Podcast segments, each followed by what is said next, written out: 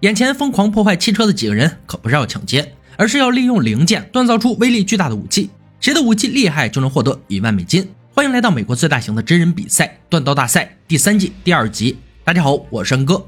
参赛选手要根据裁判给出的题目，打造出相应的武器，然后完成各式各样的考核。冠军可以获得一万美金的奖励。评委大帅、老白、乐哥准备就绪，参赛选手排队入场。格林、凯利、戴夫、林路。节目组准备了三个挑战来测试他们的短刀功力，每回合结束淘汰一人。有没有感觉今天的参赛者非常眼熟？没错，他们就是之前比赛中与冠军擦身而过的选手。各自沉淀之后，卷土重来。今天的比赛注定是一场非常刺激的比拼。他们面前是一辆破旧的汽车，选手们可以利用零件锻造属于自己的完全硬化刀刃。获取钢材的时候，单独或联手都可以。面前的大家伙让选手们很头疼。光是拆卸就很耗体力，能否找到适合自己的材料更是未知数。因此，节目组很人性的增加一个小时的时间。计时开始，选手们将利用现场的工具对汽车进行拆卸。引擎、变速箱有不少很棒的钢材，谁会花时间去拆，就看选手们的耐心了。戴夫要打造一把反曲暴翼猎刀，所以他要找一块钢板弹簧，耗费很多精力后，终于成功拆下一块。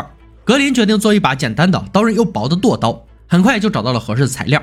而刚才的属性他不是很了解，难免有些紧张。上次的比赛他和冠军只有一步之遥，这次必胜的心态无形中增加了很大的压力。林路有独特的打斗方式，这次他要做的是一把重剁刀，确保测验的时候顺利通过。凯莉决定做一把露营刀，做起来很简单，研磨形状才是最重要的。女性工匠本就不多见，坚持不懈更是难能可贵。上次因为太紧张输掉了比赛，希望这次他可以放松心态。格林在锻造的时候遇到了难题。他钢材受热极慢，很难锻造出理想的形状。最明智的做法应该让钢材退火，完全软化，而这个过程要反复几次才能完成。凯利的刀刃比想象中更厚重，有两种解决方法：重新加热或者磨得更薄。最后他选择研磨掉多余的部分。戴夫使用水平淬火槽，能让他的刀锋够硬，刀背较软。别人还在捶打的时候，他的刀已经进入淬火环节了。多重淬火才能创造出明显的下曲线。林路的刀淬火之后，发现刀背已经硬化，而他的要求是刀锋硬化，而不是刀背，只能用喷灯去掉一些硬化部分。场中响起裁判的倒计时声，选手们的武器到了亮相的时刻。格林首当其冲，第一个接受检测，他的剁刀设计很经典，非常不错。凯利的露营刀紧随其后，虽然他花了很长时间研磨，还是有多余的材料残留，刀型不错，而刀尖有一些弯曲。戴夫的反曲弓半月猎刀线条非常利落，很不错的一把刀。林路的剁刀刀刃很经典，非常像菲律宾南部的皮拉刀，抓握的感觉非常好。选手们的武器都非常棒，评委们需要一些时间做研磨实验，测试硬度。林路刀锋在硬化上存在很大的问题，没有通过这一关，只能遗憾退场。希望他能从失败中收获宝贵的经验。第二回合就是安装刀柄和细化上一回合的瑕疵，让手中刀变成完整的武器。而这次可没有那么简单，要求使用现有的材料，结合汽车残骸做刀柄。三个小时后将进行砍木头实验，检测刀的强度和耐用度。接着是割火腿，检测刀的锋利度。能否留在这儿继续参加比赛，就看他们的表现了。格林想利用轮胎做刀柄，抓握会很舒服。然后用红色环氧树脂缠合把手，结果一团糟，看起来像被汽车碾压过的动物，满手鲜红一片，看起来有点吓人。戴夫卸下许多小零件，准备组合在一起，然后在把手上钻洞，在制作过程中不小心将木头打穿。开口朝外根本没办法使用，只能重新开始。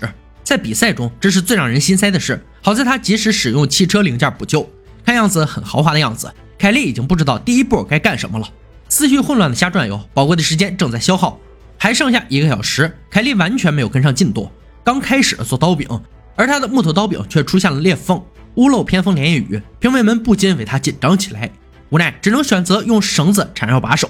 三个小时的时间很快过去。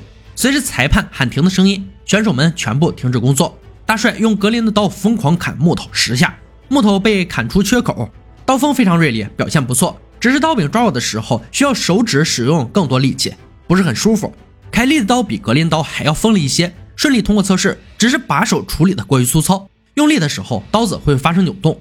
戴夫的刀表现的非常不错，刀锋没有扭曲，把手也很舒服，用起来很顺手。接下来就是锋利度测试。乐哥用格林的刀在火腿上用力划三次，刀子很锋利，几乎不用费力将火腿割开。缺点就是把手有点笨重。凯利刀也顺利割开火腿，把手连接的地方有点刺手，戴夫的刀不止平稳，而且轻巧，非常锋利，把手平滑，抓握的感觉很好。这回合表现都非常不错，只是比赛的规则是优中选择最优，还是有人会被淘汰。很遗憾，我们的女将凯莉依然没能走到最后。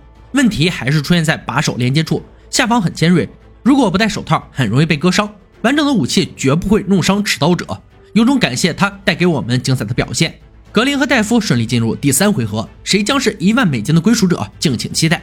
第三回合要用五天的时间打造一把历史性的经典刀刃——少林勾剑，也叫虎头钩。虎头钩曾经出现在电影《卧虎藏龙》中，中国古代的少林寺武僧使用的重兵器。少林寺建于西元四九五年，是武术的重镇。虎头钩弯曲的刀刃能绊倒对方，迫使敌人缴械投降。半月形的护手可以用来切砍或阻挡。本次要求必须做出有效且致命的刀刃，包括七到九英寸宽的单刃半月形护手和位于握把底部的锐利匕首，长度介于四到六英寸。虎头钩结构复杂，两位选手了解甚少。对他们来说，无疑是最大挑战。随后，两人各自回到自己的工作坊，熟悉的工作环境有利于两人更好的发挥。虎头钩的形状让戴夫颇为头疼，能否打造成功，他自己也没有信心，只能先试着做出钩子的部分。还好，扎实的锻造功底让他成功的完成了第一步。第二天的工作相对简单一些，把剑的部分处理干净，进行淬火，进展的还算顺利，很直。而钩子的热处理非常重要，因为要连接剑身的转换部位。如果太软，撞击时会弯曲。第四天，戴夫的虎头钩已经基本成型，接下来就是安装把手和处理细节。为了抓握更舒服，他使用皮革包裹把手，打磨细节后，完美的虎头钩制作完成。格林对这样复杂的武器也倍感压力山大，他打算先完成半月形部分，然后是匕首部分，从简单的部分开始是不错的选择。时间来到第三天，格林目前对这把剑很满意。为了热处理更好的进行，他打算做一个大型的锻造炉。上次就是热处理的时候方法不当，导致剑断裂。这次格林必须要非常严谨，时间用在哪儿，收获就在哪儿。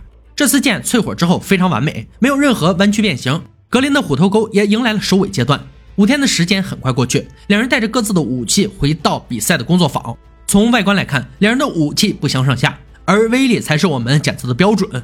谁是这场比赛的最终赢家？比试见分晓。第一回合斩断眼前三根榻榻米垫，格林还是第一个出场。随着乐哥全力挥出他的虎头钩，垫子被拦腰斩断，非常不错，锋利轻巧。而戴夫的虎头钩不是很理想，垫子没有被砍断，剑身太重，影响了锋利度。接下来就是检测武器的强度。老白拿着格林的武器猛砍兵马俑两次，没有意外的顺利过关。刀锋有些变形，但是没有出现缺口，非常不错。